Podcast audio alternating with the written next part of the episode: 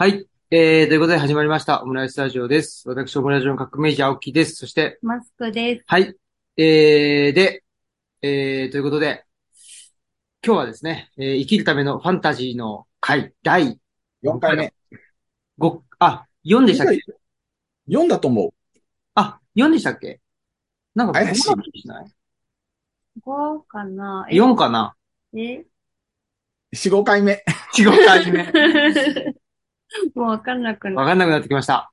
はい。ということで、えー、ファンタジーをみんなで読んでお話ししようという回でございます。ということで、ではまず、えー、西の方からお願いします。はい。今日は蒸し暑い姫路の竹端博士です。よろしくお願いします。はい。お願いします。はい。じゃあ東の方お願いします。はい。暑すぎて今日扇風機を買った現代書家の向山です。買ったんだ。お願いします。そこでクーラーやなくて扇風機なん。クーラーはね、10日前ぐらいについたんですよ。あ、10日前についた。はい。それでも耐えられない。そう。なるほど。えはい東吉野村は？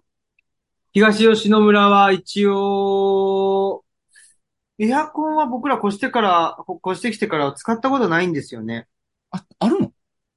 一応つけて、まあ、寝室にね、つけてんですけど、でも、寝室につけてるんですけど、寝る場所を変えちゃってるんで、なんと。夏は、夏はあの閲覧室の方が一番風通しがいいんで、こっちで寝ちゃってるんで、あの閲覧室は何？寝心地もいいの？風の通りが一番いいですね。うん。へえ。南北に、あの、なるほど。窓が開けれるんで、うん風の通りがいいんです。うーん。なので、まあ、サーキュレーターというか、扇風機を回してますね。なるほどね。あ、はいそのサーキュレーターは冬はあの、例のストーブの暖かさを回すサーキュレーター？いや、全然また、まだ別の？はい。別のやつですね。なるほいやー、暑い。ど。暑い。はい。で、今日はお便り。あ、はい。お便りが来てます。おえっと、はい。えっと、オムラジネーム、サケハラスさんからです。いつもありがとうございます。ちょっと、今日、あの、今日ファンタジーの回の部分だけこれ読んでもいいですかね？はいはい。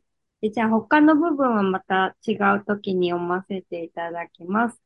えーところで前のお便りにも書きましたが、最近はオムラジで紹介されている本を読んでいます。今は夏の王と車椅子の横に立つ人を読み始めましたお。それにしてもたまたまかもしれませんが、高村もトムもローレルも年少の兄弟の不在のすぐ後に異界へのチャンネルが開くのはなんでだろうなと思いました。今までのファンタジーの回を聞いていて、もしかしたら妹や弟は主人公のバナキュラな部分を表しているんじゃないか。それは人が社会化する過程で一度切り離そうとしてしまいがちな部分で、オフィシャルの自分とバナキュラの自分とをうまく折り合いをつけるために異界へ行く必要があるのかなと思いながら読んでいます。次のファンタジーの回も楽しみです。ということで、えおえーお便りいただきました。ありがとうすごいね。急に本質に迫る。すごいですねう。ーん。ありがとうございます。ねえ、ありがとうございます。そんなことで、はいい。かがでしょう？このお便りに対しての、まあ、今日のそうです。うん。話題っていう話になっていくのかもしれないんですけど、今日一つ、あの、な、まず夏のの話になる前に、今のお便りの話からちょっと浮かんだこととして、やっぱり、欠損とかかけるっていうことは、物語においてすごく大事な部分よね。の、うんうん。満たされていたら物語は駆動しないわけであって、ね。何かが欠けるとか、欠けていることに気づくということが、要は人が、えー今までの位置に留まっていることができず、うージタバタしながらも別の位置を目指そうとすることの、すごく大きなきっかけになるよねっていうのは、まさにこのお便りくださった方の指摘そのものなのかなっていう気がしますよね。うんうん。うん、うん。そうですね。で、やっぱりなんかその、まあ、かけることによって初めて、あ、実は、あの、二つでワンセットだったんだってことに気づくみたいなうんところもありますしね。ね、まあ、ニコイチだと、なんかそれが充足してたら何にも思えへん。むしろ鬱陶しいぐらいなんだけど、うんうんニコイチのものがニコイチじゃなくなった時に、あみたいなね。うん。いやまさに双子の、今回は夏の王が双子の話だったんで、ニコイチがそうじゃなくなった時の話だったんですけど。うん。はい。はいと。いうことで、じゃあ、あれですか？恒例の、マスクさんのはい。あらすじ説あらすじ明。あ、筋、えーと、えー紹介ということで。ちょっとお待ちを。えっと、夏の王まあ、えっと、メディングはアイルランド出身だけど、まあ今アイルランドには住んでいないという作家さんなんですよね。うん。で、うん。あ、これなんか個別の、個別のあらすじ説明があんましありませんね。アマゾンで調べたけど。読みましょうか？なんか、あ、あります。あ、それ、それだ、それだ。じゃあ、じゃあ、お願いしてもいいですか、向山さん。ちょっと読み上げになりますが、あらすじです。お願いしま妖す。精を、妖精を信じる少女オナーは、祖父母の住むアイルランドで自己死した。一年後、その死に責任を感じる双子の姉ローレルが、再びアイルランドを訪れると、妖精が現れ、オナーは現実世界と妖精世界の狭間にいて、彼女の使命をローレルが代わりにやり遂げたとき、妖精世界へ迎えられると告げる。そこでローレルは海賊女王やワシの王に助けられつつ、謎めいた少年イアンと共に夏の王を探し始めるというあらすじです。ありがとうございます。うん。まあ、なので、あれですね。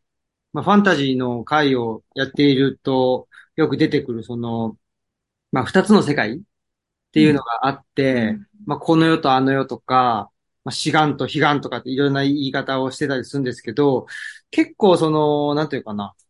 まあ、あれかな。えーっと、前回がゲド戦記だったけど、うん前々回の、あれなんだっけ。えーっと、前々回。え？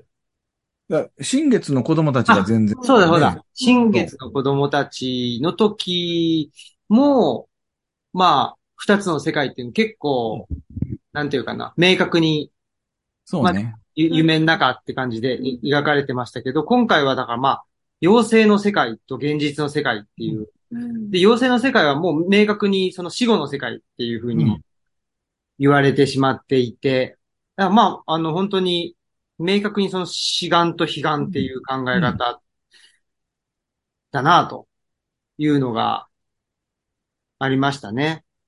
で、その狭間にいるっていうね。だから、なんていうか、あの、生きてもないし死んでもないっていうう、ん。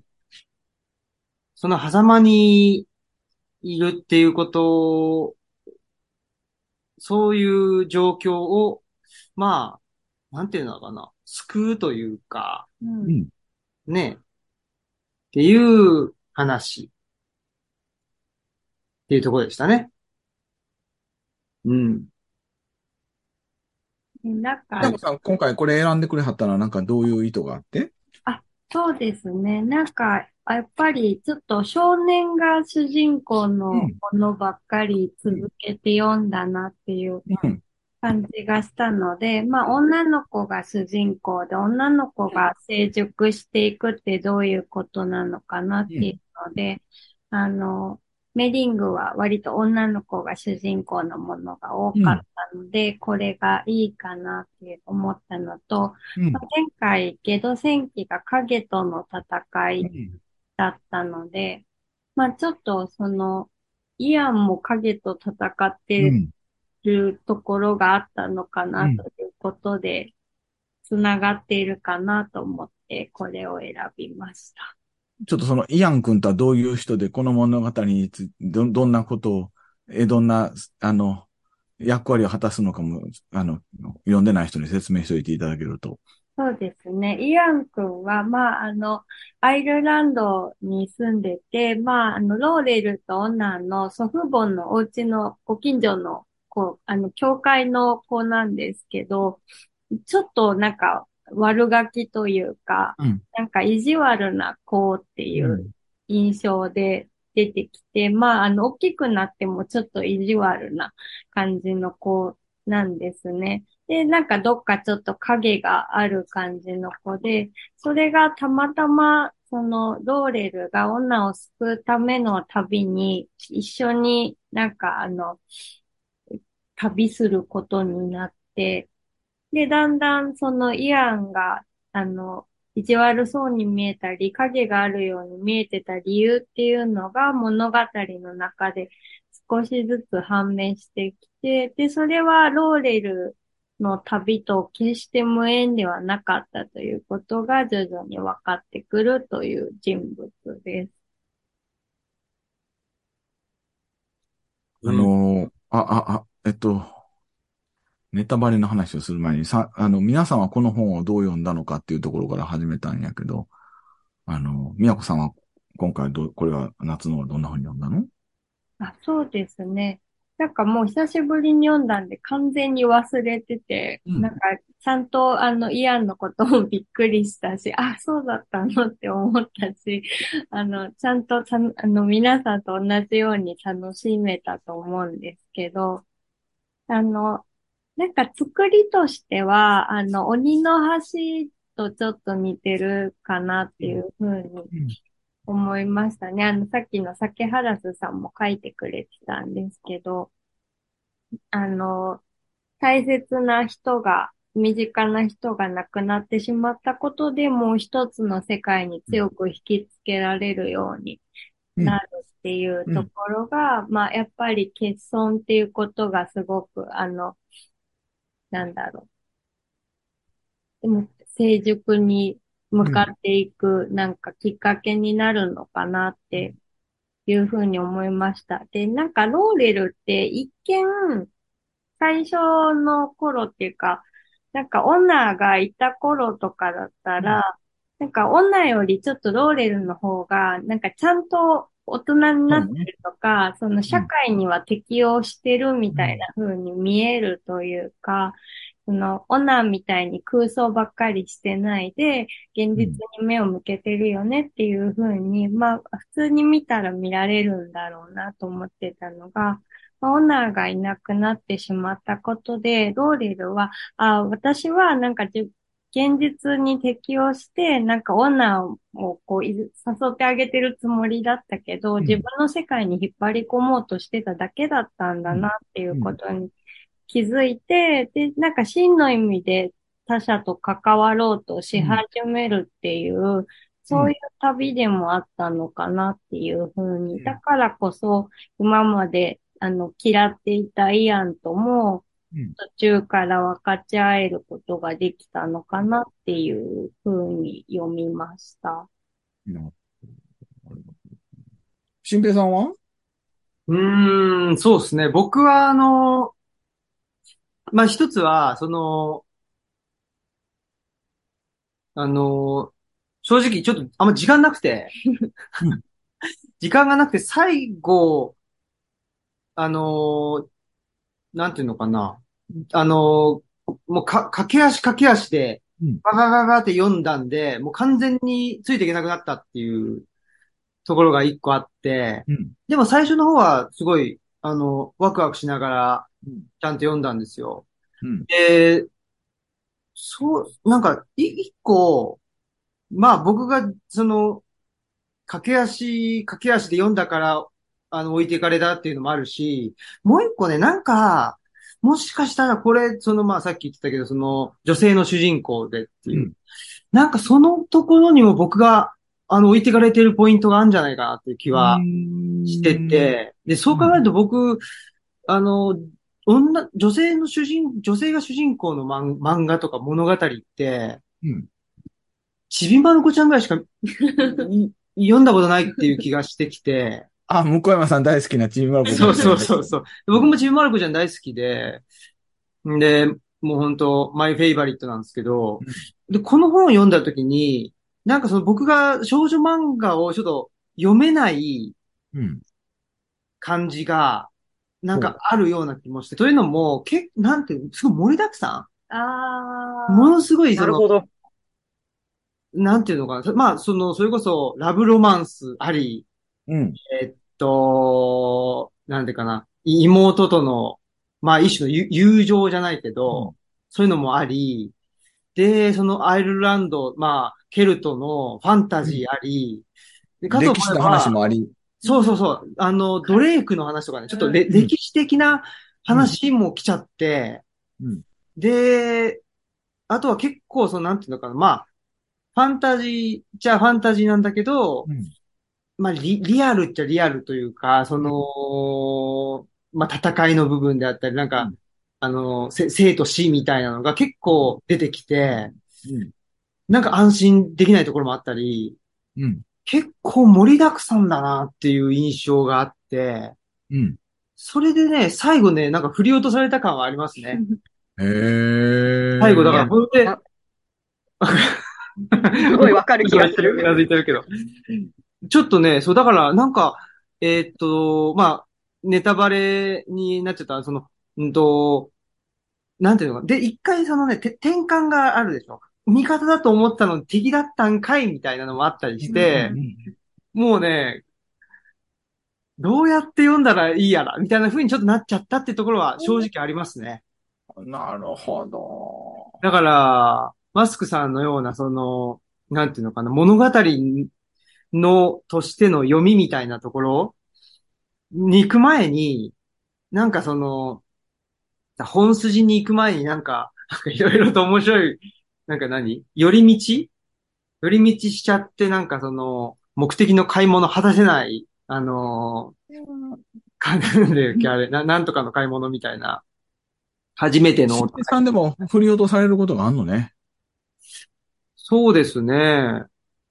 まあそんな感じでしたね。なるほど。向山さんは？いくつか、新平さんの話に共感する部分と、でもこの話好きだなっていう部分と、半々あって、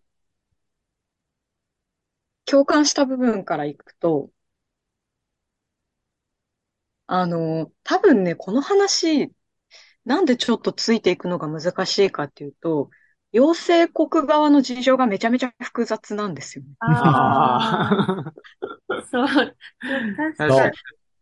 陽性国難しくないですか？私生きていけないと思う陽性国で。いろいろババージョン変わっちゃうもんね。どんどんどんどん。はいそうなんですよ。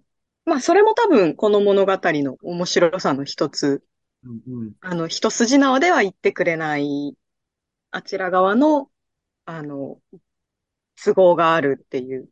なんかそれに振り回されている、ちょっとこう、頑固な女の子ローレルみたいな、あの対比はありましたよね、一つね。うん。で、なんかなんとなく、新平さんが感じてたものに近いものでいくと、あの、なんだろうな。私は最後、あの、オナーを助け出してあげてもよかったんじゃないかっていうあ気持ちがちょっとしたというか、うん。なんか、あの、全員ぶっ倒してローレルがオナーをこう、冥界から連れて帰るみたいな、あの、シスターフットがあっても、ちょっと良かったんじゃないかなっていう、あの、私的には、うん、感じるところではありましたね。うん。多分なんか、ちびまる子ちゃんは、あの、女子とかではなくてちびまる子ちゃんという生き物なので、多分それがお面白いところでもあると思う。うん。なんかそんなことを思いながら、はい、聞いてました。ありがとうございます。竹俣さんはいかがですか？えその前にちょっと、えっと、向上さん聞いたけど、シスタルトの話と、うんブラザーフットとかは全然違うの、やっぱり。なんだろうなうん。なんかでもこう、一人前になれみたいな感じじゃないですか。ブラザーフット、多分。あでも、お互いに真夜中の森の、あれはブラザーフットやけど、別に一人前の話ではないよな。多分ねなんて。言うんだろう。あれはブラザーフットなんですか？いやいや、とは言わへんけど、一応兄弟よね、あれは。なんか僕、そのブブラザーフットかどうかわかんないけど、ブラザーフットじゃないのかな？なんかその、三国志とかね。ああ、あの、義兄弟のちぎりとか、うんああいうのがなんか、あの、ブラザーフット感なのかなとかって勝手に思ってる。なるほど、なるほど。そうするとシスターフットで確かに違うのかなっての思いましたよね。ど、どうなんだ？ろう。あとね、その、ゲド戦記、まあ別にブラザーじゃないけど、男の子同士あで、やっぱりそうね競い合ったり、こう、対抗し合ったり、ちそうね。ょっと強がりみたいなで、確かに一人前になれみたいなとこうんは。うん。ある。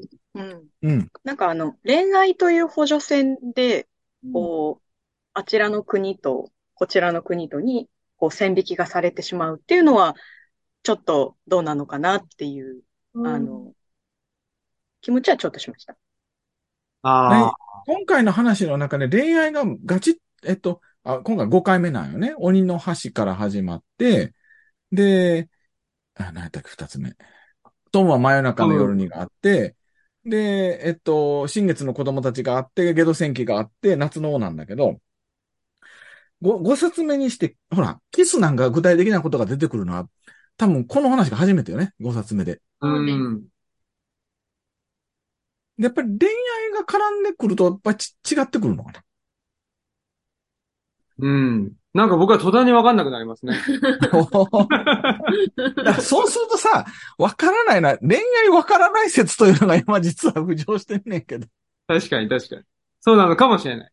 そうなのかもしれないし、なんて言うんでしょうね。なんかこのロー、もう一個気になるのは、ローレルの、なんかすごく感情的な感じ？そんなに怒んなくてもいいじゃんとかって。で、結構その、なんていうのかな。まあ、あの、男の子が主人公の、その、まあ、ビルドゥン、ドゥングスロマンっていうのは、いわゆる、まあ、せ成長譚みたいなとこって、すごく暴れん坊だけど落ち着くとかね。結構その感情的に、あの、落ち着いていくパターンのが多いと思うんですよ。だけど、でもさ、ごめん、新平くんさ、それ悪いけど、あの、そんなに感情的にならなくていいじゃんって、10代の男子が女子につぶやくことはそのものよね。いや、なんかね、その、なんつうんだろう。だから、結構さ、さ、最初から最後まで感情的うんだったんで、僕は結構これは、あ、そうなんだなというかね。なんかその、一方でなんというか、だから、僕はだその、イアン、イアンの立場がわかるっつうか、り両親がね、なんか言われてんのかなって思ってきた。そう、なんか、なんかちょっと、あの、慰安的存在を代弁しますみたいな。そうそう。いやいやいや、なんか、いやだから、この、なんつうのかな。結構だから、その、僕なら主人公とかっていうと、あとはまあせ成長譚じゃないけど、っていうと結構その、なんていうの、まあ、ど、あのーやっぱれ冷静つうか、になっていくみたいなイメージがあったんで、でも、結構違うじゃないですか。結構最後の方まで、なんていうの？あの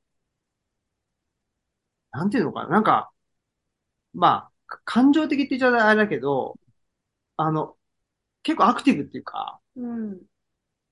うん。でも、なんだろう。まず、そもそも妖精の国なんて、そんなもんないわって言ってたうん。女の子が、ね、こ、ここまで冒険して、妖精の国と人間の国の分断を救ったっていうだけですごい変わったって思ってあげてって思うそういうことかけど。あ、そう。でも、なんか今の新平さんの話を聞きながら一つ思ったのは、おそらく、そのずっと感情に左右され続けるローレルという主人公がいるというのは、この本の最大の実は売りであるような気がしていて、うんうん。それは、もしかしたら、なんていうの、まあ、男子女子っていう言い方はあんまり好きじゃないけど、そういうビルドゥングスローマンみたいな、そのいわゆる成長感を期待する男性的心理の人にあまり受け入れられにくいかもしれないけど、感情が揺れまくっている存在にはすごくスッと入ってくるよね、この話は。うん。という意味で、なんていうの？逆に言ったら、えっと、本来ファンタジー小説の中では揺れまくる女子が出てきてもいいのに、あまりにもそれが少なかった。物語としてのロジックを整えすぎてたっていう風にすると、これぐらい揺れてる主人公がそのまま揺れながら主人公をしてるっていうのは、立派な書きぶりかもしれへんよね。うん。でなんかね、な、ナウシカとか出してくると、めちゃめちゃ冷静じゃないですかね。そうそうそうそうそうそう。取り乱さないあまりみたいな。そうちょっと、いや、いやなんか、比較で言うと、落ち着きすぎやろ、あんたみたいな話になるよね。そうですね。ね聖母的な雰囲気すらあるみたいな。がナウシカが好きっていう男の人に対して、なんか、ごごめんみたいな。監督みたいな。ちなみに、ちょっとさ、よそ見てそう言うけど、なんでナウシカ好き男子に対してごめん、近づかんとこうと宮子さん思うの？それちょっともうちょっと喋って、面白あそう。なんか、こういうのか、感情が揺れる方のローレルの方に近いので、あ、なんか嫌な思いさせるかなと思って、怖いんです。姫様にはなれないっていうやつですよね。そうそうそう。あってことはさ、実は、ナウシカは男子が求める理想的少女。幻まあ、もっと言ったらきつ、きつい方幻想的少女なのかもしれないよね。なんかでもどっちもあります。なんか母的な要素と、うんああの、聖母みたいなのが割と強いって、あの、誰だっけ？あの人。なんとか、赤坂のりおさんだっけな？あ書いてたかな。なるほどね。そうしたときに、ローレルの方がリアルな少女っぽいよね。うん。感情的に揺れまくってるっていう意味では。ねすぐブチ切れるとかね。うん。で、もう初めての、初めての全部ことだし、初めての恋だったし、許してあげてって思いますけど。う んなるほどね。うん。あの、なんか、妖精、クラリコーンっていう妖精がうんいざない役で出てくるんですけど、うん出てくまあるたびに狂言、回しよね。そうそう、そうそうそうウィラマの親父的な人。出てくるたびにすごい嫌そうな態度取るじゃないですか。うんあの、ローレルが。はあ、またあんたなの？みたいな。そういうとこも可愛くて好きですね、私は。そうですね。もう、もはやその掛け合いがちょっと楽しみみたいうん。だから、そういう意味で言うと、本当になんか、10代の複雑で感情的な、すごいもう、なんか、それこそ山の天気以上にさ、天気が変わりまくる女子の気持ちのまま、冒険に出てしまったのがローレルなんよね。うん。だって一人称、あたしですからね。な。アメリカ少女が私って言ってる感じで。うん。愛子か田中光か、少女漫画の中のキャラかぐらいしかいないんですよ。あたしなの。あたしね。よ。あたし。そうか。ってことは、新平さんが苦手だったのはそういう要素もあるかもしれへん？そうですよね。だから全然感情移入できないっていうのは確かにそうなのかもしれないですね。まあ別に感情移入しないと読めないわけじゃないから、いやでも最初面白かった最初面白いっていうか、そうそう、だ最初面白かったんですけど、もうい、いつまで、こ いつまでこの調子なのっていうのはちょっと思っちゃったっていうところはありますね。うんうん。面白いな。最初から最後まで全速力やん、みたいな。すごいなっていう。でもなんか最初から最後まで自分を信じられてたのって偉くないですか、ああ、それは確かに。なるほどね。私はやるときはやるのよみたいなセリフが何回か出てくるじゃないですか。うなんかこう、多分この年代の女の子って女性規範的なものにさらされやすくて、うん、うん、うん。だんだんこう、なんて言うんだろう、自分を、あの、なんて言うんだろう、一つ何か下がってみるというか、うまく言えないんですけど、っあーうんうんていうふうになりがちだなと思うんですけど、今、うん竹俣さん、ほーって言ってたのはどうですか？いや、なんかね、うーんと、この年代の女の子が、逆に言ったら、すごい複雑なところでいろんなことに起こったり悲しんだりするっていうのがすごく上手に書かれてるなとまず思って。で、なんていうの、例えば、イアンに対してもさ、まあ、イアンもややこしいねんけど、イアン以上にややこしい。なんかすごい好きになったり大嫌いになったり、もうなんか、風見鳥のようにくるくるくるくる回るわけよね。でも、多分なんかこの年代のこときっとそう思うんちゃうかなと思って、なんかそれがそのものとして描かれてるのが、そういう意味で言ったらみずみずしいなと思ったし、で、なんていうかな。えっと、正直自分の片割れの妹が亡くなっちゃってるって、こ全く笑わなかった一年間があった後、その妹が死んだアイルランドの町に戻、村に戻ってき、島に戻ってきて、で、そこから冒険を始めていくっていう、だ、まず最初の段階では悲壮な段階から始まるんだけど、なんか少しずつ笑えるようになってったり、少しずつ信じられる人が増えてったり、イアンとキスなんかしてしまったりっていう中でちょっとずつ、なんていうかな、温かい情感みたいなものを心の中で取り戻すっていうところが、なんか、えっと、その、なんていうかな、男性の成長、男性的成長とはビルティングスうんたらとは違う、なん、別に男性女性と言いたくないけど、その、えっと、なんか女、女性的な成長の仕方っていうものがあるのかなっていう面白さを感じたし、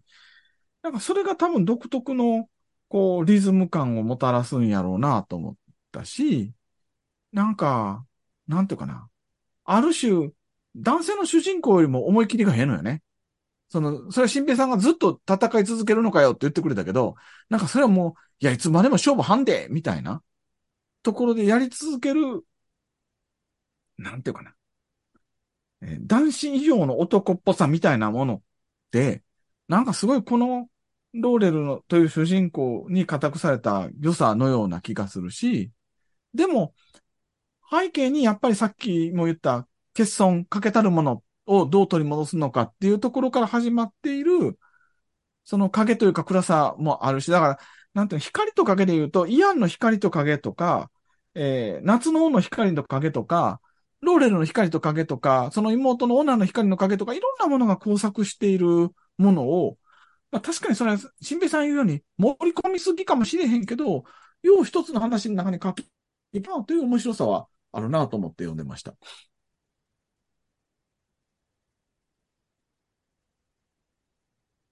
うんそして一つ言いたいのは、イアンみたいな男子は結構おるいうことよね。いや、うん。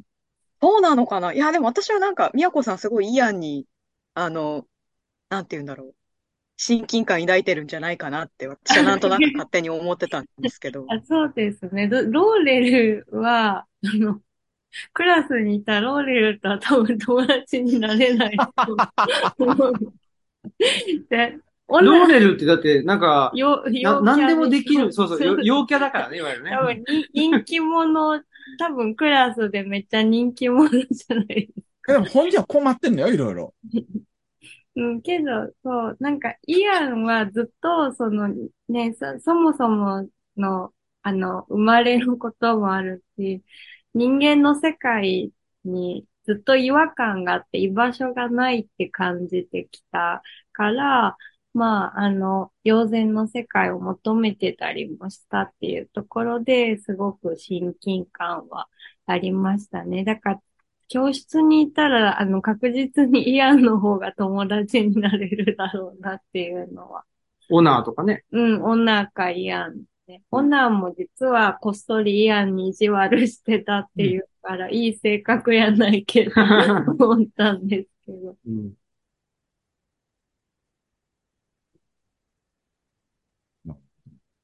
うん。いや、僕あの、全くすごい細かい話なんですけど、イアンという、まあ、実はこの話の大事な、えっと、登場人物であり、えっと、まあ、ネタバレするんだけど、夏の王が、あの人間世界の、を、うまいことこうコントロールしていくために乗っ取った、心の弱さの部分があるから乗っ取られてしまった少年。で、実は彼の親は、聖職者ですごくいい人。で、いい人であるがゆえになんかそこに耐えきれなくなってわざと悪いことしてた、わざとタバコ吸ってみたりとかってしてた。で、その、これ皆さんに伺いたいポイントなんやけど、なんで彼はそういう乗っ取られる弱さがあったんやろね？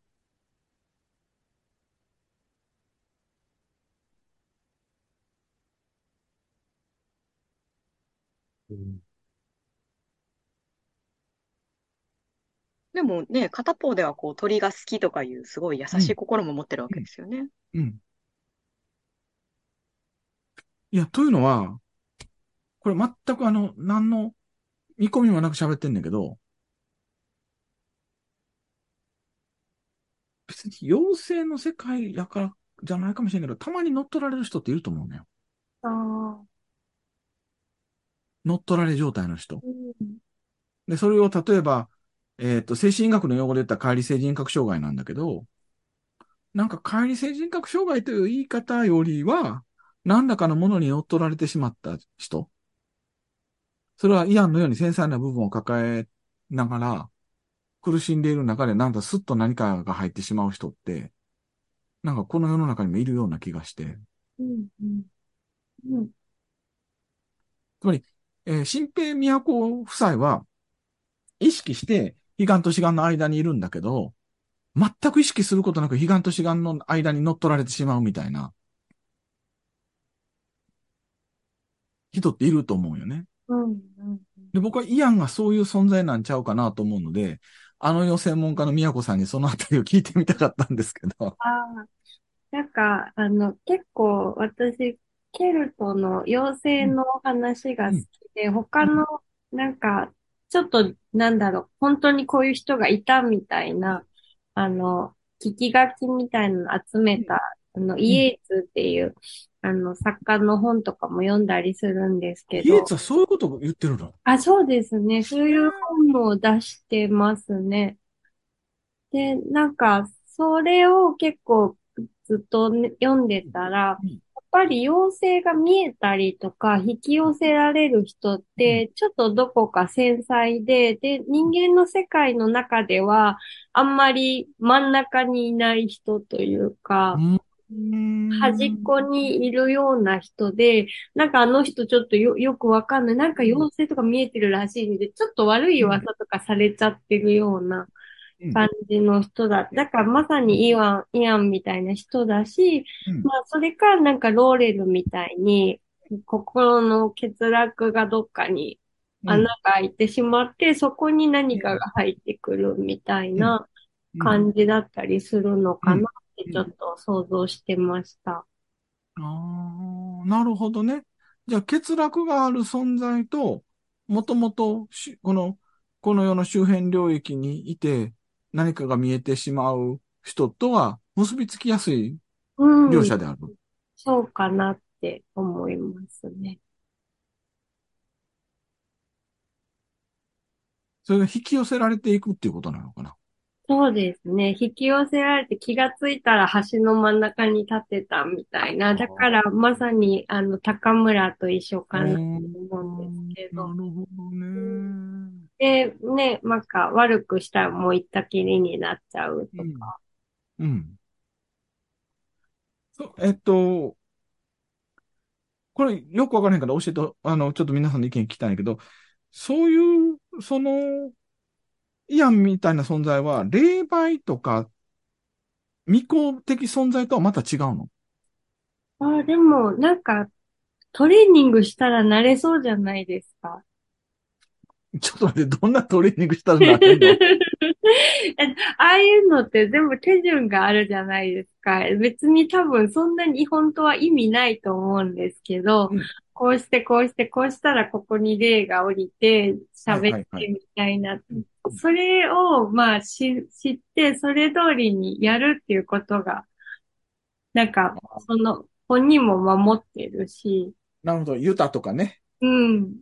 それを知ってるかどうかっていうことなの。コとか。うんそうか、ユタとかイタコとかは、それが自分にな、害ない、あまあまあ、あの、ユタはもともと神、神がかりになった後にそれをでき、あの、職職業的にしちゃった人が多いけども、ある種、どちらもトレーニングをした上で、それを安全にする方法を得た人がユタヤとか、うんいた子だとすると、イアンみたいな存在は、トレーニングすることなくスッと入ってしまった人。あそう、だから気がついたら橋の真ん中にいるのがイアンで、多分トレーニングした人は自分がそのどこにいるかちゃんと分かりながらその橋の真ん中まで行ってちょっとどういうことって聞いたり、はいはいはいはいはいいつの間にかっていうことは多分ないんだろうなと思います。えーっと、これもすごい変な質問の仕方なんだけど、鍵括弧付きの精神疾患って言われている人の中には、トレーニングせずに橋の真ん中に立ってる人も結構いるのかな？うん。なんか、イエーツが書いた、そう、あの、記録みたいなものだと、なんか、そ、そ、それっぽいなっていう人がたくさんいますね。うーん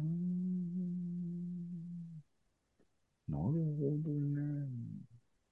うん今の竹俣さんの話は、その見えないものが見えるとか、聞こえない声が聞こえるっておっしゃる人たちのことを指してるわけですよね。うん。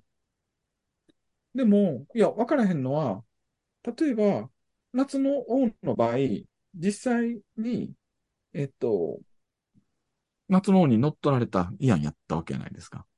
ただし、実際に夏の王に乗っ取られたって言うけど、これ多分現実世界で言ったら夏、夏の王に乗っ取られた幻覚妄想に支配された人なわけよね。で、ごめん、すっごい嫌な言い方するよ。すごい嫌な精神医学的な分析をするとさ、きっとイアンは、その親が聖職者で正しいことをしなければいかいけないという規範の中で、自分自身を統一することができなくて、その親、あるいは親に、なんていうの、条件付きの愛情しかももらってなくて、その中で魂が歪んでって、えっ、と、いつしかそのような幻想を抱くようになったみたいなさ、ふうに言われるわけよね。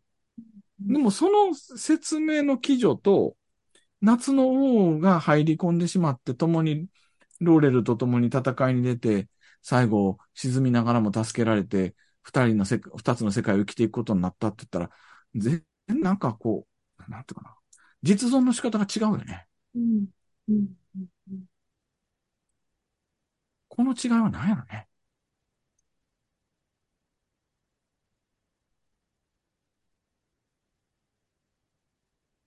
実存の仕方が違うっていうのは、すみません、どう、えっとどう、いうこと単に病気の世界を生きる人なのか、すごい、その、ありありとした二つの世界を生きた上で、それが統合されていく世界に生き直す人なのかって。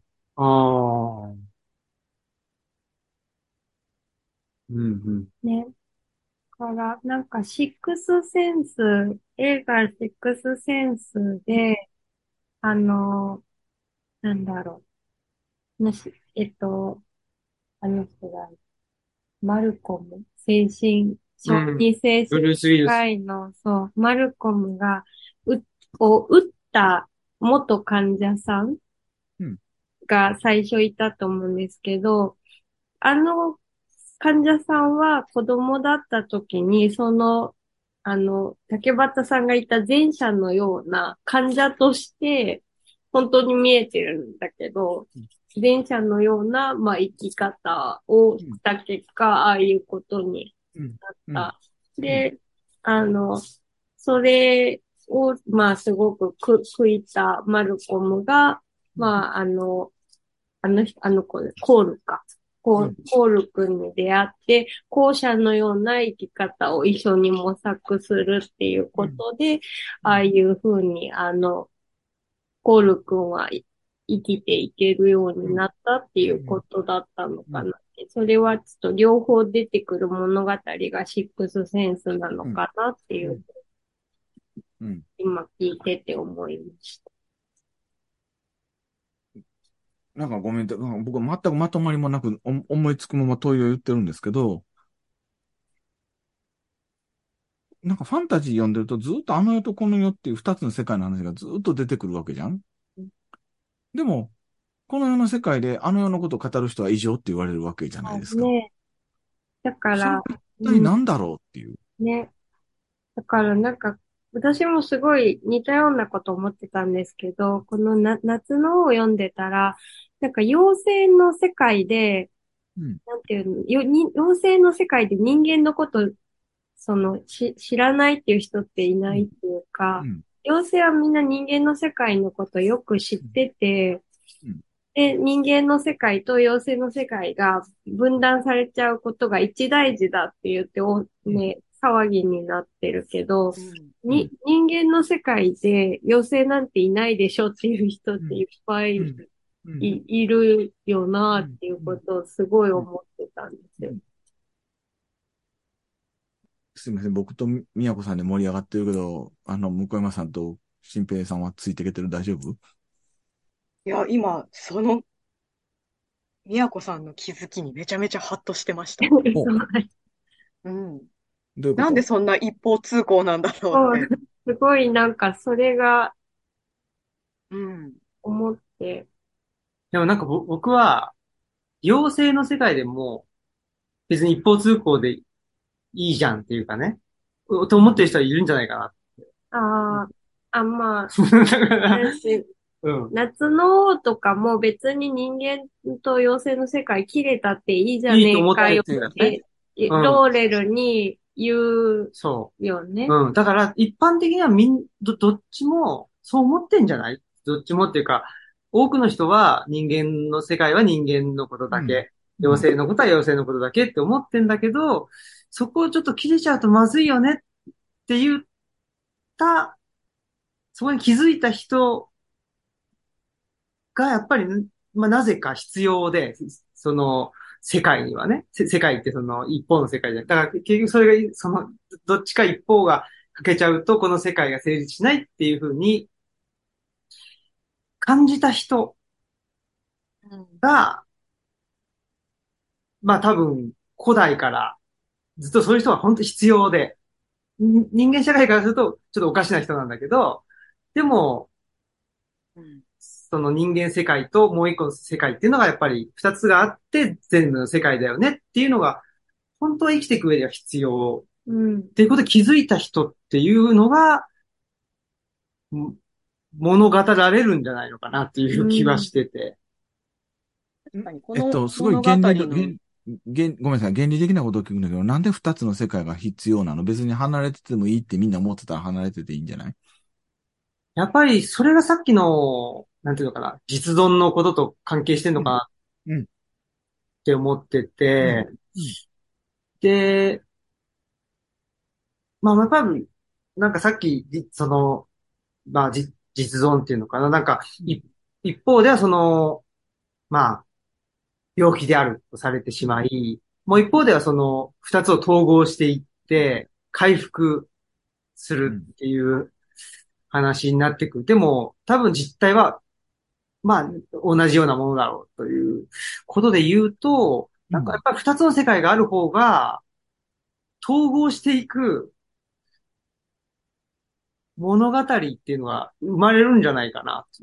でもさ、この世の中では二つの世界見えてる人は統合失調症って言われるのよ。うん、だけど、それは、うん。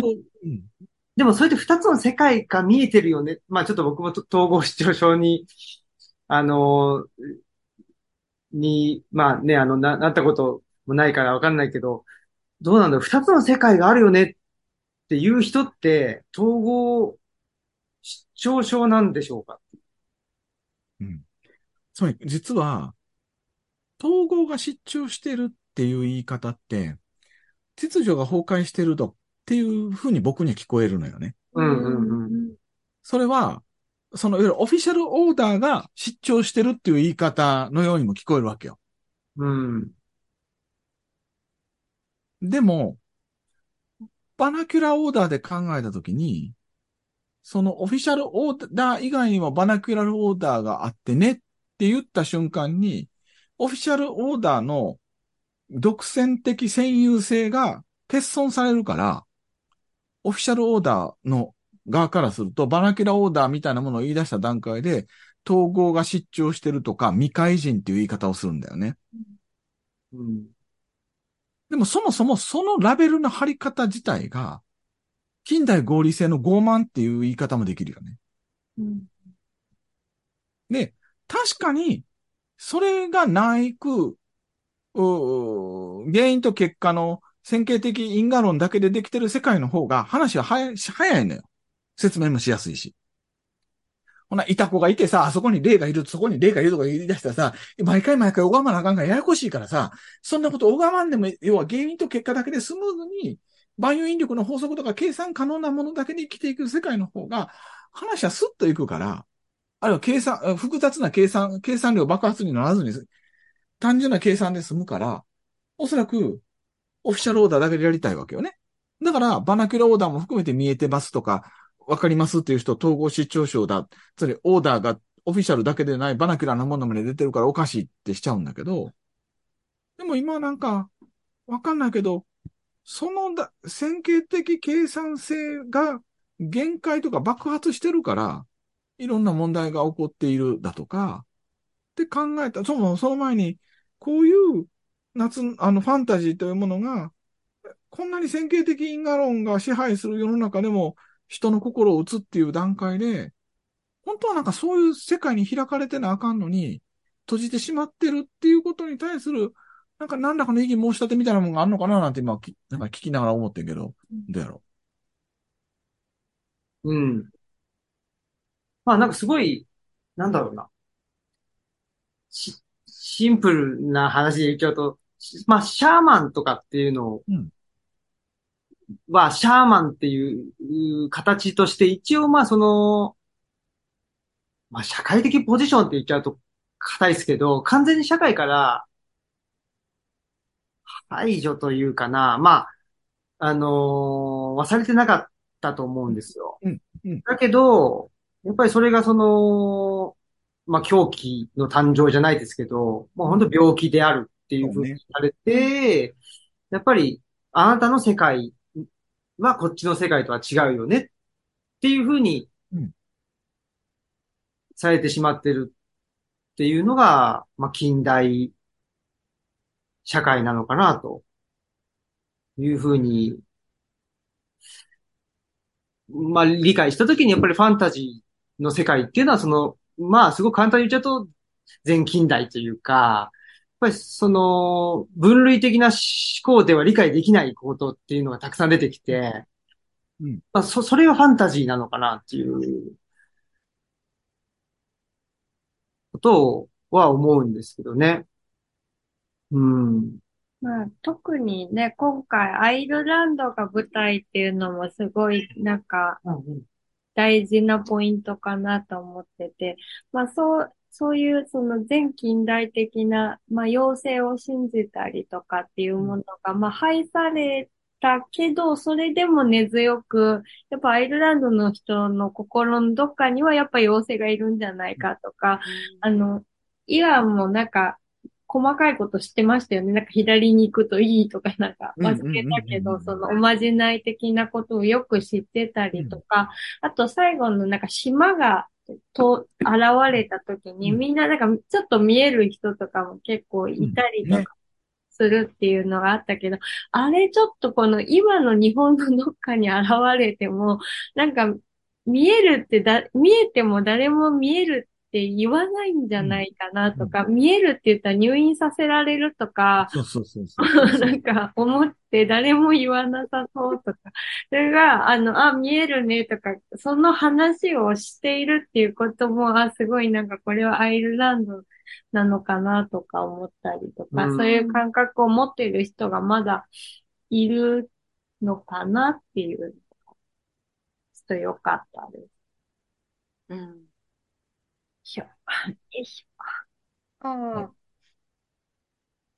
かぼちゃん。ん、い今の部分はどう、どう、どう、今の二人あの話の、そう、これ読んでた時に思ったんですけど、あの、カズオ・イシグロの忘れられた巨人っていう、あの、あ小説があって、あれはあの、今のイングランド、今のイングランドっていうか、なんていうの？朝まああ、あ、そうです、そうです。朝尾の時代の話なんですよね、あれ。うんうん。で、なんかこう、うん、その失われた物語を取り戻していくみたいな話でもあるんですけど、それと同じように、アイルランドっていう土地固有、固有の風俗、民族っていうのがあるのかなっていう、あの、アイルランド語も出てくるんですよね、このうんうん、出てきましたうね。ん、なんかそのあたり、なんか新平さんとかどんな風に読んだのかなっていうのは、ちょっと思ってたところ。いや、でも本当そうで、あの、アイルランド語、まあ、と、ゲール語かなっていう、まあ、あの、ケルト語ですよね。で、まあ、ケルト文化っていうのはヨーロッパにおいて、まあ、日本でいうと縄文文化みたいなもんで、へえ。あの、まあ、そういう、なんていうのかな。まあ、こ、古代の、まあ、つまりその、えっと、ロローマ人とかゲルマン民族が入ってくる前の文化っていうのが、まあ、あの、特にアイルランドとか、あとは、ブルターニュとか、あの、フランスのもう本当に端っこの方とか、終焉の地には、終焉には残ってるっていう話ですよね。で、まあ、それが、まあ、だから、非、非論理っていうか、その、あの、なんていうかな、ローマ法とか、あの、ラ、ラテン語とか、そういう、あの、ロジカルなものには、まあ、征服されずに残っていたっていう、そういうところで、やっぱり、なんだろうな、その、そこが一個面白いですよね。その、アイルランド語で、あの、喋られたときに、パッとは理解できないっていう。うん。で、え、何何？って言って理解が、あ、そういうこと？っていう、なんかその通訳を必要とするっていう、これはなんか、なんで面白いのかわかんないけど、おやっぱ面白いです。うんうんすごい奥行きが、夏その。うそう。それはすごく思いましたね。うんちゅ、ちゅ、やっぱりなんか、うん、仲介する人がなるほど。必要になるっていうのは、なんか二つの世界を行ったり来たりする上では、結構重重要なポイントなのかなってういう。ん、ああ、そうか。もうさ、これ、あの、メリングをウィキペディアの英語サイトでし調べると、4歳の時にカナダのトロントにひ引っ越してる。つまり、実は、そういう意味で言ったら主人公のローレルと同じなのよ。つまり、ちゃんとし分かってないのよ。もともと、うんアイルランドのことを、メリング自体が。で多分、大人になる中で、アイルランドのことに、よう興味を持って後で調べていって、そしてこう多分こういう語りを書くようになる。だなんていうかな、ずっとその現地にいると、わからない、当たり前になってる。例えば、あ、今日見えるね、あの島ね、ぐらいにしかわからなくなってることを、新鮮な驚きで、こう、見られるのは多分、なんか、そこから離れてる人やからかもしれんよね。うんああ。うん。そういうなんかあの、歴史的な話で言うとやっぱ面白いなと思うのは、その、アイルランドとイギリスの対立の話が出てきたときに、その新大陸の話、まあ、そ第三者として、まあ、だから、あとカナダの話うんが出てきて、そこは敵対してないっていう。なるほどね。じゃあそれも、第三者的な、うん多分もしかしたらそのメリング自体もそうだし、ローレル自体も、うんなんだろうな、その、だ第三者的なポジションに行くうんための、なんか、うん。人だったのかもしれない。うんうん。何かをね、仲介するっていう二つの世界なるほど。うんなのかもしれないし、で、まあ、カナダはね、カナダのどこだかはわかん、ど、どこなんですかね？わかんないですけど。わかんないな。わかんないけど、カナダもやっぱりすごく、ね、あのー多様な文化のと、と、とこですもんね。なんか、カナダ自体ももともと先住民を支配した国なので、あーそういう先住民の虐殺の歴史とか、それはそれで実は教えられてたりとかしてんだよね。うん。寄あるいはなんかファーストネーションに対するうん謝罪とかね。うん。寄宿舎から子供の大量の骨が出てそうそうそうそうそうそう、それそれそれそれそれ。あの、質問なんですけど、日本に妖精っているんですかああ、妖怪。妖怪。やっぱ妖怪ですよね。座敷わらしとかさ。うん妖怪、日本は妖怪ですよね。うん妖怪かなと思うんですけどね。ヤマンバとかさ。うん。の、妖精の、やっぱ話とか読んでると、なんかすごい妖怪っぽいなっていうね。なだから台所でいたずらするとか、なんか、なんだっけな、なんか窓辺に何かこう置いといてあげると喜ぶとか、うん。それが妖精？あ、妖精。それやっぱ妖怪とはちょっと違うのかね。まあでも妖怪とほぼほほぼ同じような感じだと思ったけど。えでも、水木しげるとは全然違うよね、夏の そうです。な妖怪ワールドと妖精ワールドやっぱ違うのかなああ。まあでもなんかわ、わからないことに姿と名前を与えて、つか、つかもうとしたというところにおいては。同じじゃないかなと。で、その姿と名前がそれぞれのなんか風土の個性が出たと。なるほど、なるほど。わからないものに姿と名前をつけ、それがその風土に合わせて、妖精的な現れをするのか、妖怪的な現れをするのかの違い？そうかなと思います。ああ、それはなかなか、そうやね。おもろいね。まあ確かに、アイルランドではヌラリヒョンとか出てこへんもんね。なんかあんまいなさそうじゃないですか。し、なんかうん湿度高いところにいそうですよね。ぬらりと。なんかでも、あれですか？お二人は、新平さんと宮子さんは、妖精よりも妖怪の方がちょっと親近感が湧きますか？ああ、うん。僕はそうですね。妖精ね。うん。そう。なんか妖精だと、その、なんか悪そうなやつの方が妖怪っぽくてやっぱり親近感、ゴブリンとか、なんか、親近感ある。親近感っていうか、なんか近い感じがする。あの、似た話が日本にもあったりすると、ゴブリンってなんか赤、赤ん坊をチェンジリングしてさらうとかっていう話が、あの、窓の外のそのまた向こうっていう絵本とかもありますけど、あ、なんか小鳥とかって妖怪で子供取っていっちゃう妖怪って言いますけど、あ、なんかやっぱ似たようなのがあるんだなと思って、そういうとこ親近感湧きます。うん。うん。でもまあ正直言うとあんまり僕も妖怪とか妖精、まあ、それこそファンタジーも含めてですけど、あんまり、だから、読んでこなかったっちゃ読んでこなかったんですよね。っていうのはまあ日本にいても、あんまり妖怪っていうのとは身近には、あんまり感じず、っていうとこでしょうね。でも、まあ、こっちに越してくると、あ、なんかいろんなものがいてもおかしくなさそうだな、みたいな、なんかそういう、やっぱり、感覚にはなりますね。でもさ、なんか、これまで読んできたファンタジーは、あのす、すべからくそうなんだけど、妖精や妖怪は、主人公の人間の弱さとか苦悩とか影を、ひなんかうまく光らせるための存在のような気がするよね。うん。つまりあー人間の人間らしさをより際立たせるために、異なる世界のものが出てくるっていう感じもするよね。うん。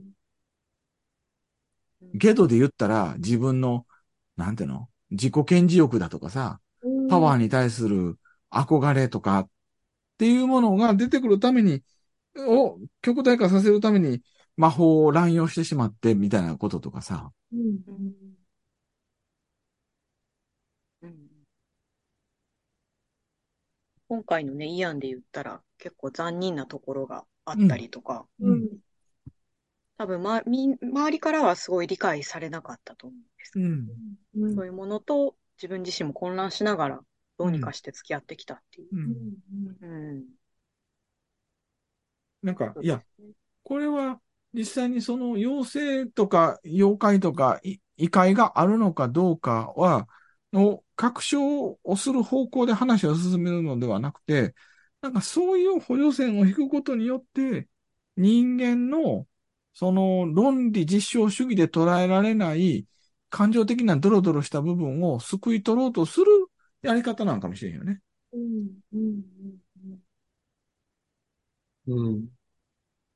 なんか、あれですよね。まあ、あのーなんていうの、まあ、自分に引きつけて考えてしまうと、その、妖怪とかね、そういうものとして理解しないと説明つかないよね、みたいな。うんなんかそういうことってやっぱりり、あるじゃんっていうことですよね。うん、僕もだからこの前、1ヶ月ぐらい前から、まあ、体調を崩しててっていう時に、なんかその、まあ、医学的に考えちゃうと、なんかその、筋肉が断裂してるとか、なんかその、どっかにあの炎症があるっていう話にしかならないですよね。その痛みがあるって言ったら、じゃあ、あの、どこが原因でしょうっていう、そのところが逆算されちゃうんで、その、いあの、いや、この痛みの、なんでしょうね、説明のつかなさであったり、なんかぼやーっとした感じ？痛いんだけど、痛いだけじゃないとか、なんかそういうその、なんとも、まあ、言語化もうん、しきれないっていうか、できてんだけど、それは一部でしかない。で、その一部を取り上げられて、あ、じゃあ、ここに効くお薬出しときます、みたいな。そういうことばっかだなっていう気はしてて、そういう時に最初の、このもやっとしたもので、えっと、原因から逆算されて考えられちゃった部分以外のところですよね。その外側の部分はもう全部なかったことにされてしまううん。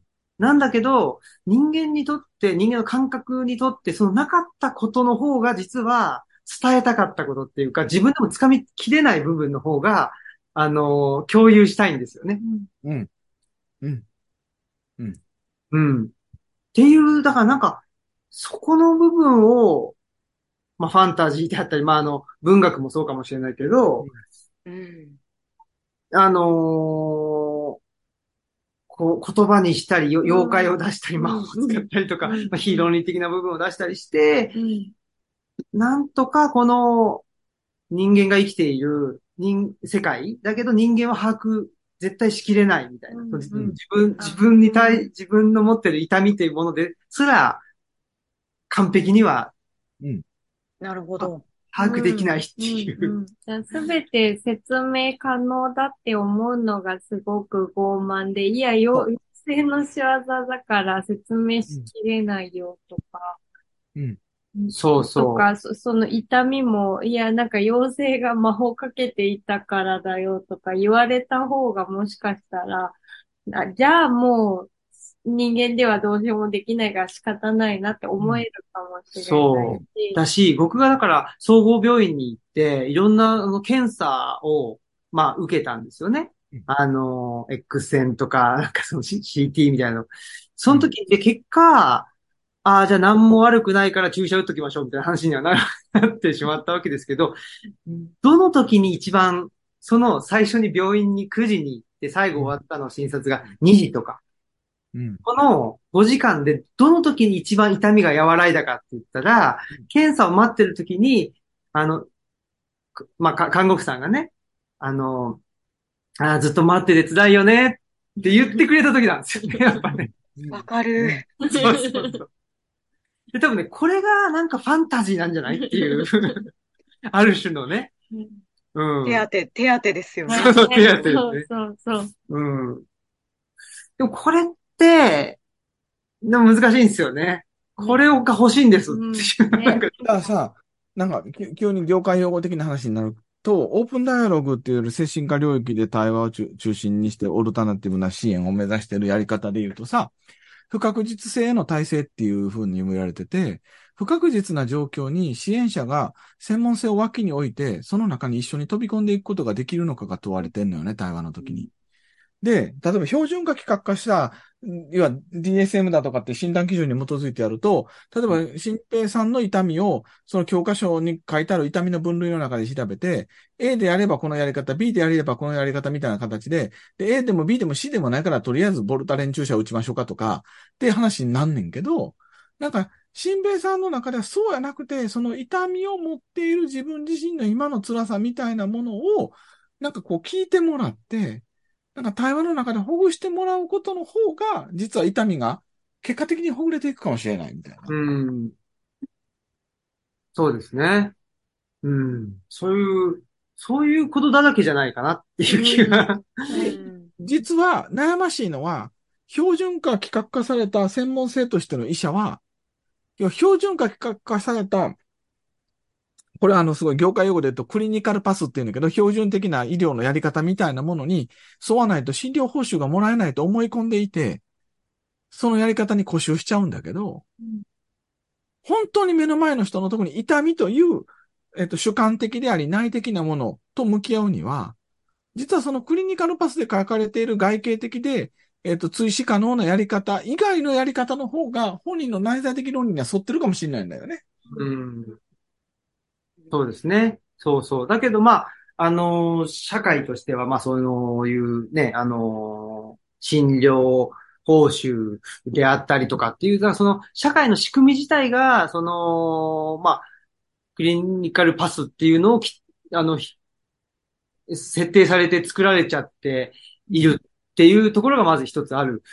でも、その時に、いや、まあ、そ、これをやってったら、予防医療にも使えるだろうし、とかっつって、いいことずくめだよねっていう話だけじゃなくって、やっぱり患者さんの声としては、いや、そこに救いきれないものっていうのがあるんですよっていう。で、それをじゃあどう救うのっていう、そこまでの話が、まあ、例えば医療業界全体であったりとか、まあ人間社会全体でできないと、やっぱり片手落ちだし、うんっていうのがなんかその一つの世界だけであの完結しちゃってうん。みんないいと思ってるんだけど、うん。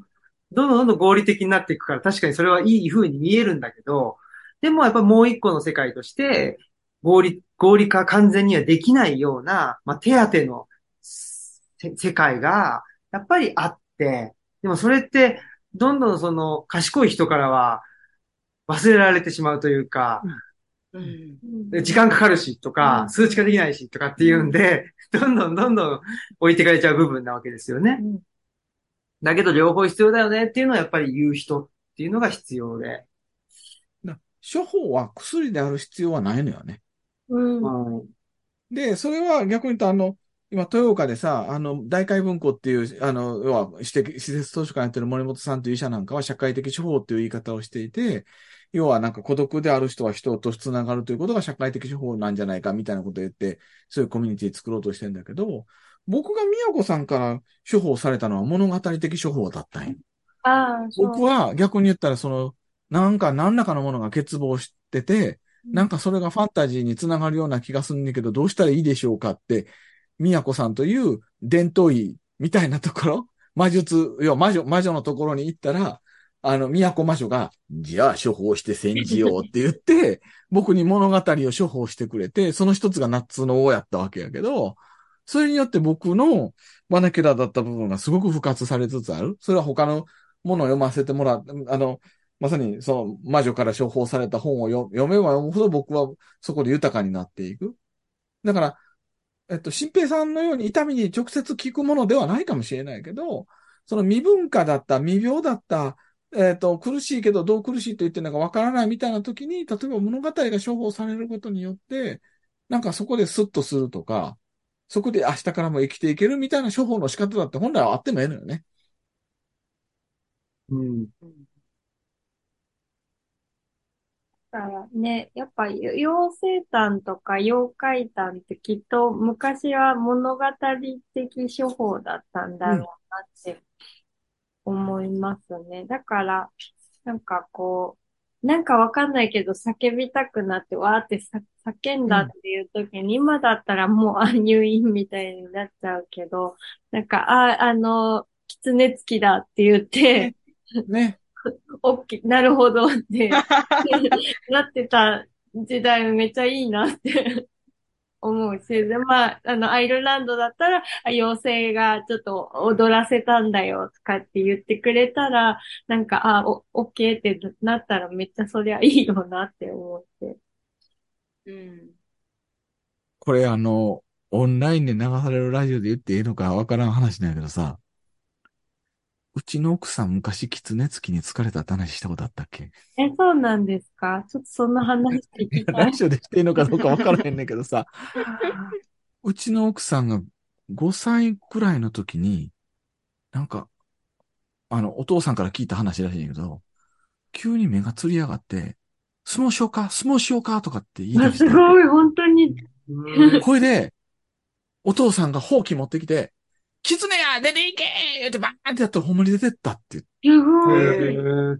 で、実はそれは、奥さんのお母さんが3歳に亡くなって、その後、うちの奥さん自体もすごいしんどかった、お父さんも含めて家族自体が全体がしんどかった時期に、そうだったって聞いて、うんあの、神戸の割と山奥、神戸市内の山奥の方に住んでたんやけど、いやあの、確かね、なんか、狐つき、なんか、う、内山隆の本読んでたら、狐つきは1960年代に亡くなったという、彼は書いてるのよいやいや違うで、うちの嫁はん、あの73年生まれやから、70年代もまだあったねって思いながらよ。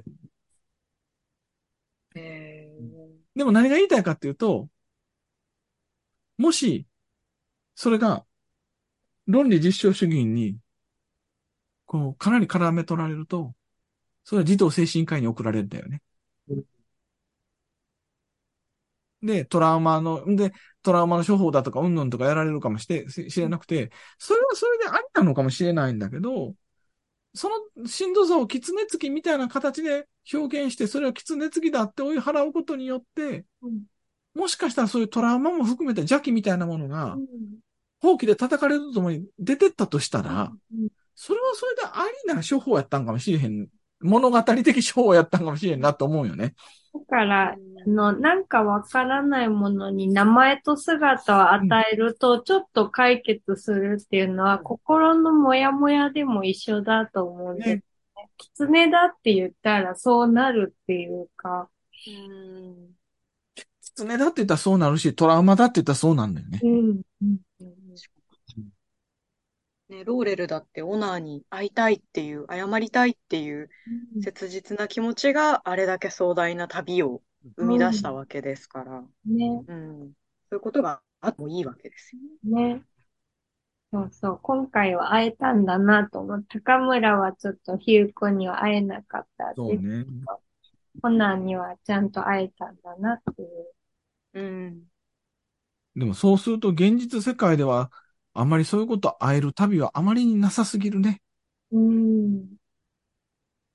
でもまあ、夢の中に出てくるとか、そあそうかそうかそれこそ、なんか、ちょっと姿を見る、幽霊が見えるとか、そういうことは、あ、あっても良さそうという。うん。うん。確かに、最後に、ローレルとオナーは、あ、わ、別れてもまた会えるのよと、うん。うん、言ってますね。どこに生きているのか分かればいいみたいなこと。うん、うん、うん。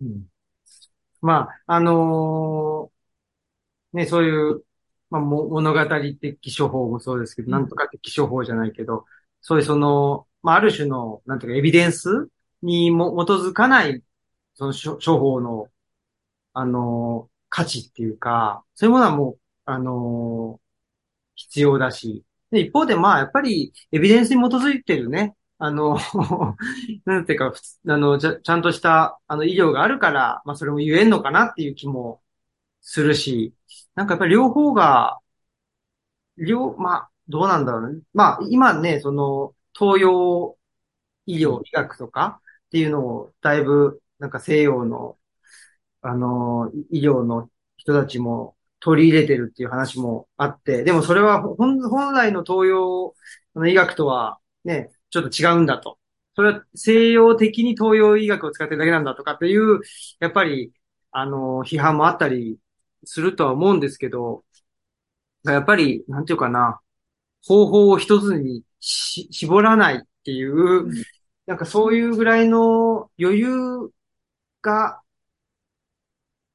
社会にあるといいんだよなとは思うんですけどね。どうしてもなんか、一つに集約されていってしまうというか、マイナンバーカードじゃないけど、なんか全部一個に やろうとすると、いやいや、それはなんか、逆にリスク、あの、高めてんじゃないっていうふうにも思うし。うん。だからね、アイルランドみたいに別に近代化してるんだけど、なんかおまじないも信じてるみたいな。うん。ね、なんかメンタリティでいられるとすごくいいなって。うん。ねうんやっぱ複数の論理を持ち続けることは大事よね。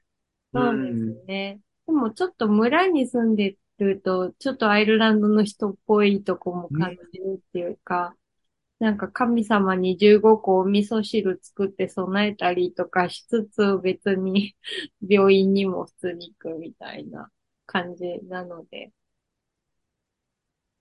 うん。15個碗に持ってるんですか、お味噌汁。え、お持ってるのはい いや、その15個っていうのは、うんあのーうちの近くの神社に15の神様が祀られてるんですね。へえ。味噌汁はで、、お味噌汁はだから、その、じゅ、えっと、えっと、お椀によそって、えっと、えっと、一社につき、お社に、お社に一個ね、お供えするとか。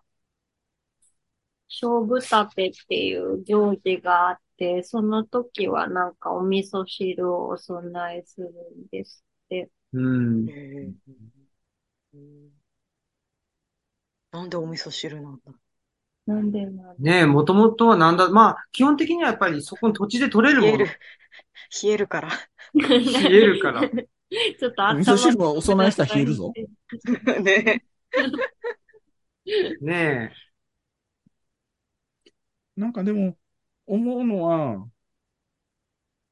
一つの論理に集中した方が、話は早いし、すっきりするんだけど、うん複雑な世の中を複雑なままで捉えようとすると、実は一つの論理だけでは捉え、捉えられへんのよね。ううんん。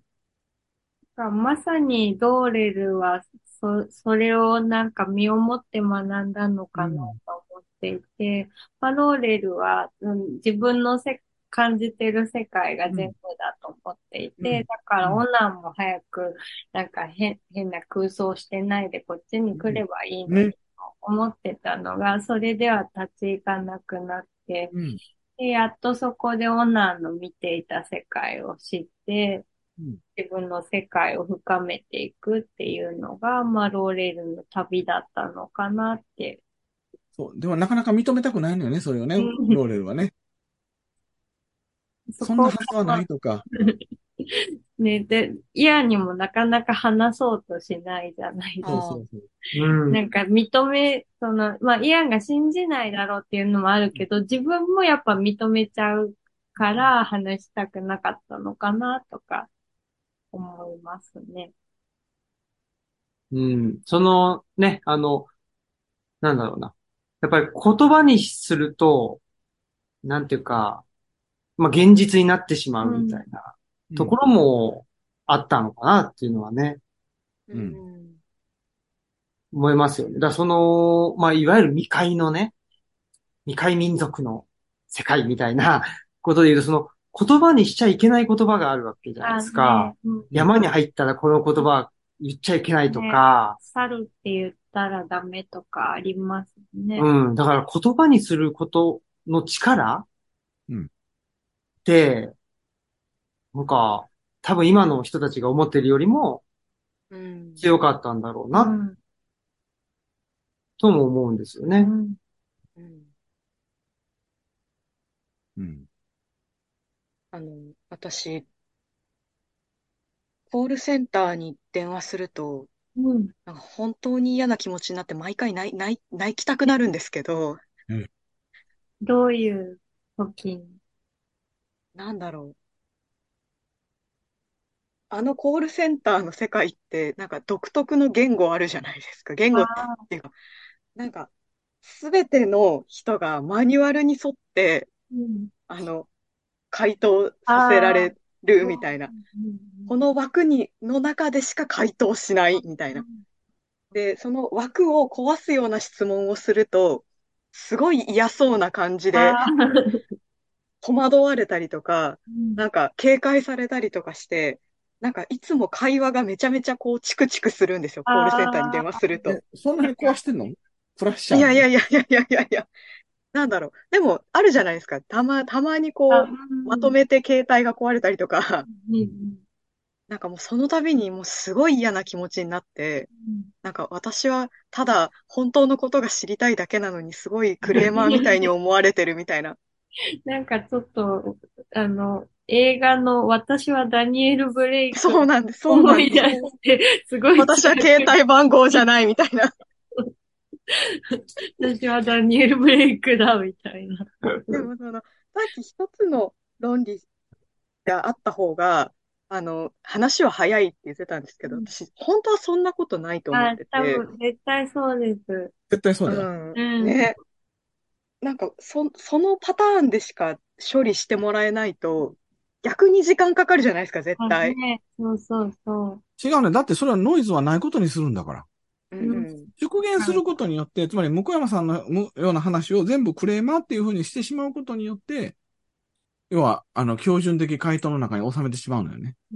うん。なんかでも、あのコールセンターの、あの、お姉さん、お兄さんたちのあり方が、賃労働というものの最終形態だなってすごい思ってて。うんうんうんうん。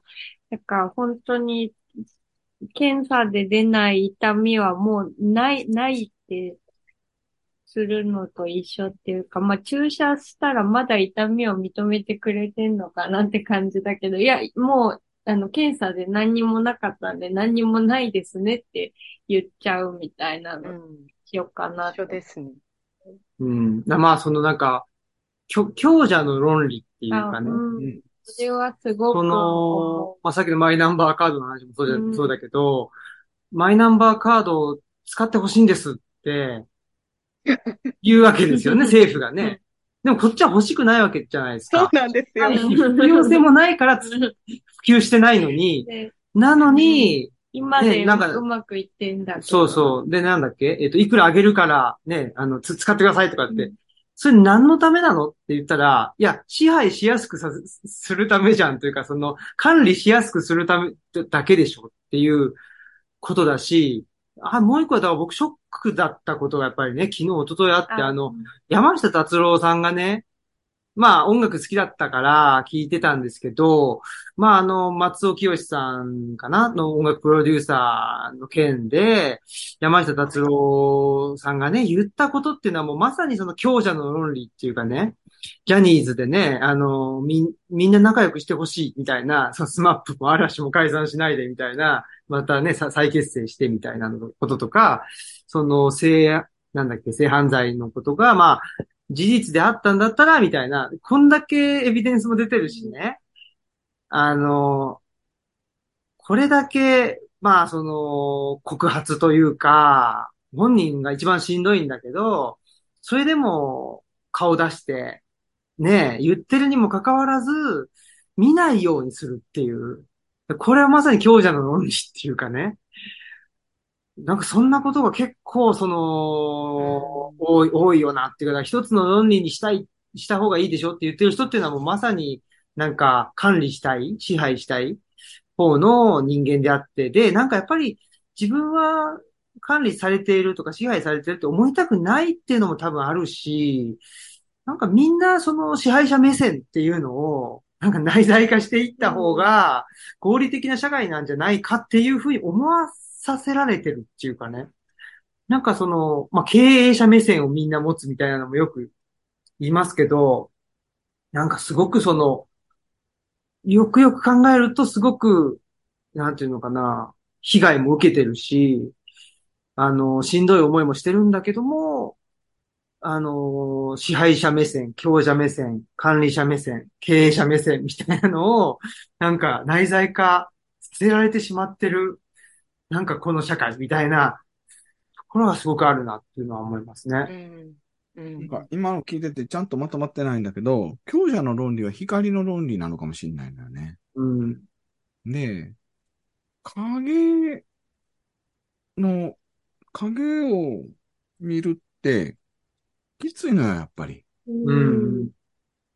その、イアンが鳥を殺してたかもしれないということと向き合うのって、すごいきついのよ。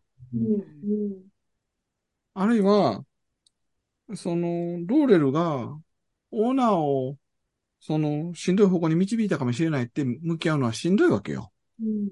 つまり、影って、えー光に依存していると私に責任がないって言えるっていうか、あの、きみんなが悪いとか、みんなで渡れば怖くないんだけど、影は、本当にパーソナル、あの、個人の責任にズバッとついてくるんだよね。あんたの話でしょって。うん。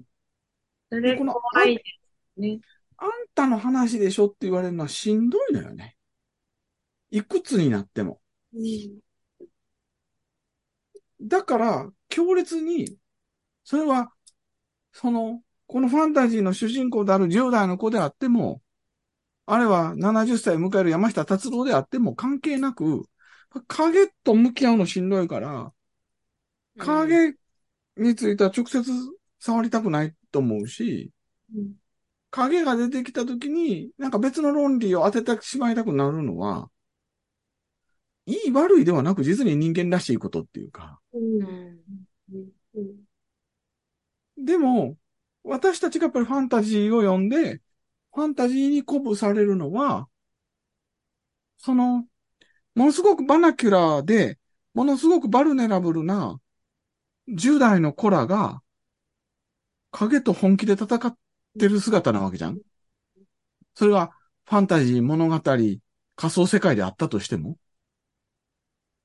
で、そこ強烈な感動も出てくるわけよね。なんか僕らがそれを差し出されたりしていいなと思ったり、あるいはある程度の年齢経ってもファンタジーっていうものが、少年向け、少年少女向けって書かれてるにもかかわらず揺さぶられるのは、なんかその影とちゃんと向き合おうとしてるっていうところがあるかもしれないよね。うん。おっさん世界では、同性とかしゃあないとか、長いものに巻かれろとかでごまかされてることを、ごまかさずに向き合ってんだもんね。うん。うん。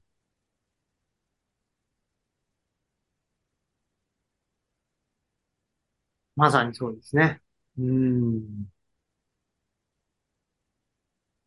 確かにな。そう考えると、まあ、前回のね、あの、ゲド戦記じゃないけど、ファンタジーっつうのは、すべからく影との戦いなのかもしれないという。全部影との戦いかもしれない。ね。確かに。でそれがすごく印象的なの、印象的な、しょなんかおもろいのは、12、3歳になると、やっと影を意識する年代からかもしれないね。なるほど、なるほど。6歳の娘はまだ影は分かってないと思うん。う。でもや、陰影だとか、忖度だとか、うん。なんかそういうことも含めて、いろんなものがついてくるのが多分、思春期じゃないですか。そうですね。やっぱり中学生になるぐらいとか、なんか、オフィシャルオーダーをこうはめられるそうそに、なんか光に照らされて影がう。うん見え、くっきりしてくるみたいなところがあるんだろうなっていうのは。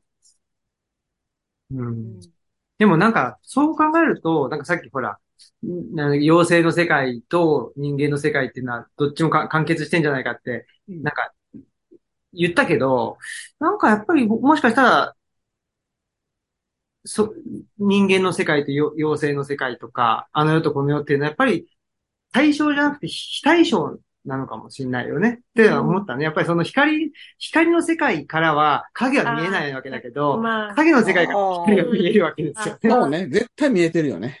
なるほど。まあだから妖精の世界から人間の世界から見えるんだよね。なるほど。だってだ、から妖怪は人間を襲ってくるけど、人間は妖怪を襲われへんのね。襲わないとかね。そうそうそう。よ、あのー陰キャ、陰キャは陽キャを見てるけど、あ陽キャはなるほど。陽キャそう、そうね。存在も知らんみたいそうな。そうそう。確かに。うん、非対称なんでしょうね。うん。だから影からじゃないと見れないものがあるよ。あそうそうそうそう。そういうことなんでしょうね。あうん。今日の録音のタイトル決まったね。陰キャは陽キャを見ない。そこ。確かに、そこがもしかしたら僕がローレルに感じてた、なんか違和感なんですけど。あーよお前は見てないだろうと。クラスの人気だローレルが人間らしいのは、陽キャなはずなのに陰キャに巻き込まれていって大変になるっていうさ。だし、結局、イイアンってどっちかというと、オナーに近いタイプの子に惹かれるっていう。そうだね。